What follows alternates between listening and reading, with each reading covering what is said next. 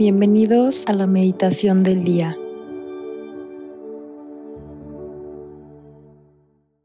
En nombre del Padre, del Hijo y del Espíritu Santo. Amén.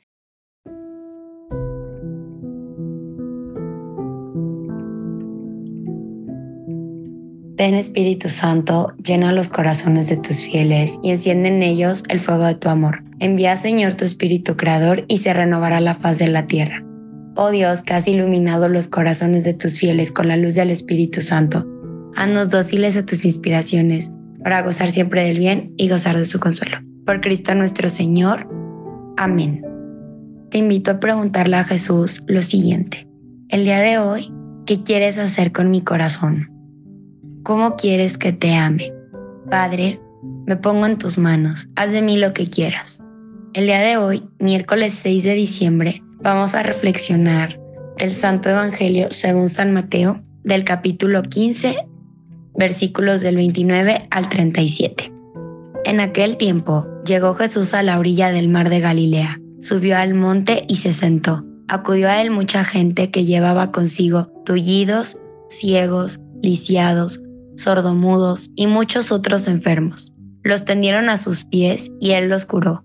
La gente se llenó de admiración al ver que los lisiados estaban curados, que los ciegos veían, que los mudos hablaban y los tullidos caminaban, por lo que glorificaban al Dios de Israel. Jesús llamó a sus discípulos y les dijo, Me da lástima esta gente, porque llevan ya tres días conmigo y no tienen que comer.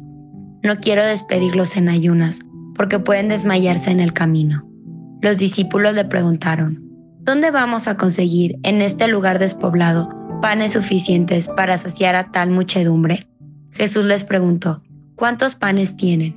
Ellos contestaron, siete y unos cuantos pescados.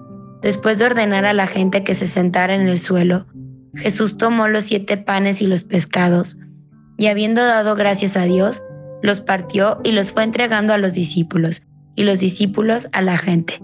Todos comieron hasta saciarse, y llenaron siete canastos con los pedazos que habían sobrado. Palabra del Señor, gloria a ti, Señor Jesús.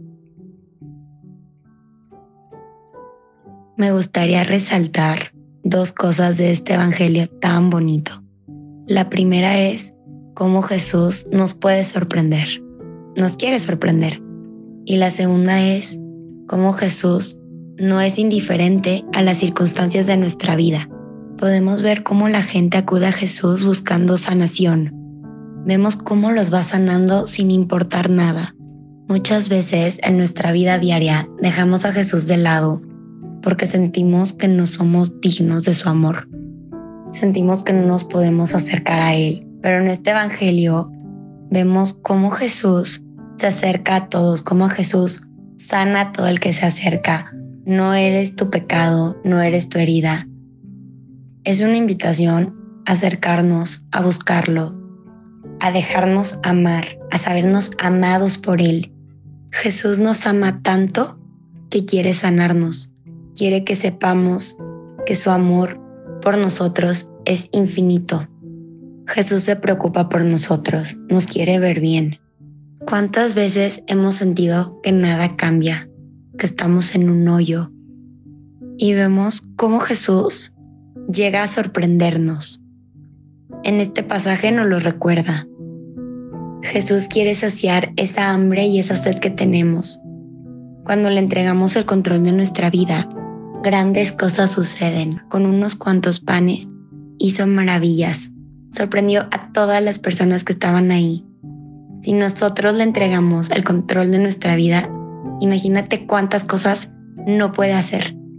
Como dicen por ahí, locuras pasan a los que confían en Dios también podemos ver cómo Jesús se, preocupó por cada uno de los que lo estaban acompañando. En medio del desorden, Jesús interviene, atiende y sana. Estamos comenzando el Adviento, una época súper bonita. No solo hay que preocuparnos por las posadas, por las fiestas, hay que preocuparnos por cómo está nuestro corazón, por preparar nuestro corazón para la llegada de quien más nos ama. Me gustaría terminar con esta oración. Señor, ayúdame a ver con tus ojos a los demás, que no sea indiferente a sus necesidades. Que este adviento nos dejemos sorprender por Jesús, que tengamos un corazón dispuesto.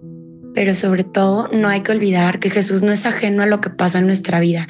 Él camina con nosotros, quiere que estemos bien, quiere vernos bien. Hay que dejarnos abrazar por Él, pero sobre todo, dejarnos amar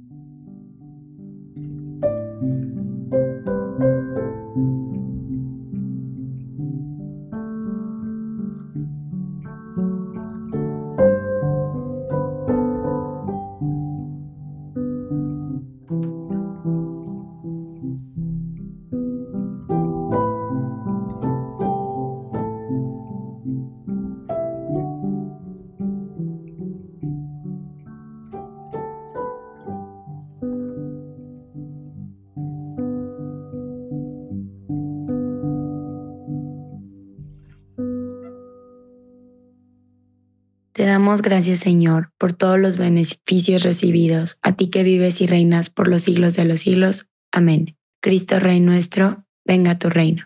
María, Reina de los Apóstoles, enséñanos a orar. En nombre del Padre, del Hijo y del Espíritu Santo. Amén.